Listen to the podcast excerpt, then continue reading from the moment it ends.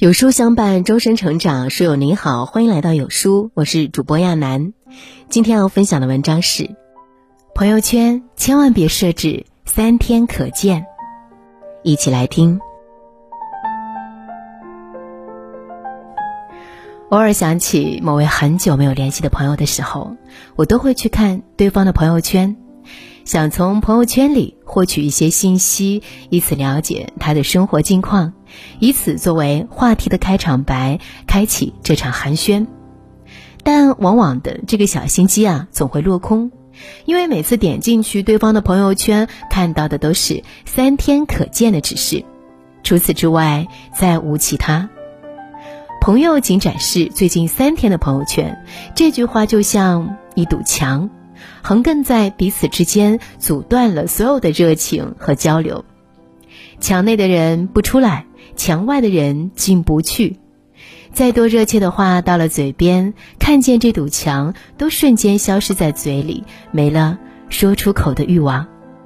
三天可见，看似是对隐私的一种保护，实际上也是一种对感情的阻碍。前两年呢，我的朋友圈啊，也是常常三天可见。不仅三天可见，还特意屏蔽了一些人，其中包括爸妈、家里的亲戚，还有一些不太熟悉的列表好友。这么做啊，有时是为了亲近，有时呢是因为自己发的那些内容，连自己看了都觉得尴尬不好意思。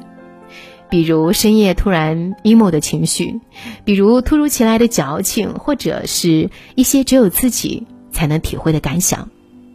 有些话是不好解释。有些话呢是解释了没人理解，所以干脆设置三天可见，给自己留点私人空间。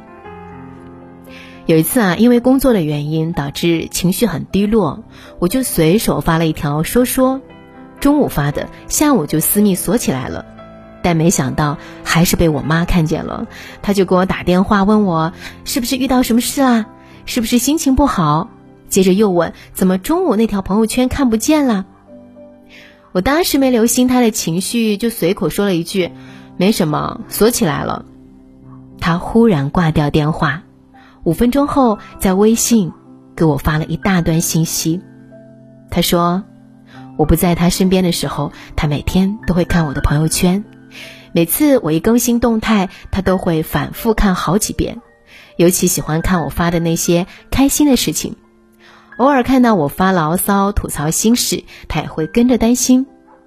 自从我设置了访问权限，超过三天之前的内容就都看不见，他对我的了解也就好像断了线。我亲手关上了他通往我的生活、关心我的那扇门，把他的世界和我的世界隔绝开了。他小心翼翼地问我，能不能把朋友圈重新打开。他想像以前那样继续关注我，继续融入我的生活。如果你不喜欢，那就关着没事儿。妈妈只是想啊，多点关心你，只要你过得好，妈妈就放心了。那一刻，我才意识到，我关掉的不只是朋友圈，也是那些在意和担心我的人，他们想走进我、了解我、关心我的通道。从那之后，我就把朋友圈打开了，把所有的内容全部可见，而且不设期限。和朋友聊起这个话题时，他说他微信上啊有个很要好的朋友，在一九年因为生病去世了。这个朋友生前是个热爱生活的人，朋友圈时常有更新，很热闹。他走后，他的微信没有注销，朋友圈也没有清空。一切都保持原样，仿佛他从来没离开过。偶尔想他的时候，朋友会给他发消息，和他分享自己的喜怒哀乐。有事儿没事儿也会去翻看他的朋友圈。他的人虽然不在了，但看着他的朋友圈，所有的思念和不舍都有了出口，所有的遗憾和难过也都有个地方可以安放。这让我想起三月份发生那场空难时。很多人在痛惜和伤感之间，也纷纷说第一时间去打开了朋友圈。其中有条留言，我现在都记忆犹新。朋友圈忽然就不想设置三天可见了，因为如果哪天发生了意外，我留给家人、爱人的，除了朋友圈里的那些动态，什么也没有。这段话现在读来都心有戚戚然。如今人人都很忙，忙着生活，忙着工作，忙着喘息。只有打心底里非常重视你、在乎你的人，才会从百忙之中抽空去看你的朋友圈，想知道。你过得好不好？他们总是在你看不见的地方默默关注着你，牵挂着你。所以啊，如果可以的话，朋友圈就别设置三天可见啦，让关心你的人多点了解你的机会和渠道吧，让那份喷涌而出的爱意有个着落，也让自己和这个世界多点接洽，多点交集，别把自己封闭起来。